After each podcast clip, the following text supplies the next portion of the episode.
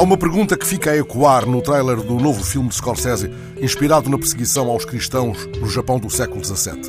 Estarei apenas a rezar ao silêncio? A pergunta é feita num contexto de desespero e martírio. Mas esta íntima relação entre silêncio e oração está expressa no Salmo que refere o silêncio como forma de louvor e é exaltada, por exemplo, nas orações comunitárias de Taizé. A palavra de Deus é assim revelada desde os tempos primordiais, ora como trovão, ora como silêncio, o murmúrio da brisa que o profeta Elias escuta quando se aproxima da montanha. Vem isto a propósito da exposição que hoje inaugura na FNAC do Chiado, em Lisboa. Ela é o resultado do encontro entre o padre jesuíta português Nuno Branco e a artista japonesa Kumi Matsukawa, ambos urban sketchers.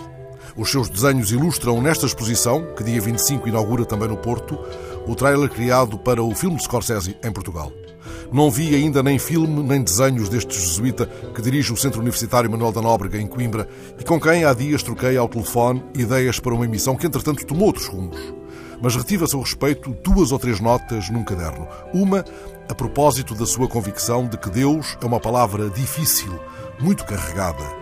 Outra a referência à circunstância de que este padre jesuíta faz desenhos enquanto reza.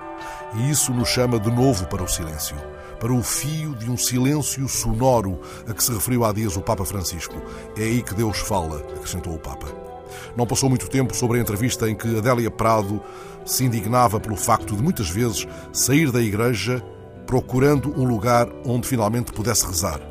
A imensa poetisa que com frequência afirma a sua condição de católica criticava desse modo o canto barulhento de muitas celebrações, com instrumentos ruidosos, os microfones altíssimos, isso, no seu entender, não facilita a oração e impede o espaço de silêncio, de serenidade contemplativa. Nós não encontramos mais nas nossas igrejas, disse ela, o espaço do silêncio. A palavra, observou Adélia Prado, foi inventada para ser calada. É só depois de nos calarmos que podemos ouvir a beleza de uma celebração e de qualquer coisa. A beleza da arte é puro silêncio e pura audição.